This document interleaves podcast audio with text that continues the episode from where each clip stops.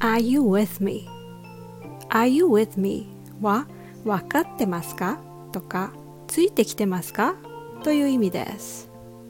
Now these are the things you need to know about the equipment. Are you with me so far? 装備に関してはこれらのことを知っておく必要があります。今のところまで把握できましたか So that's my plan for the new project. Are you with me? 今度の新しいプロジェクトのプランはこんな感じなんだけど聞いてんの Are you with me means Are you following or are you listening?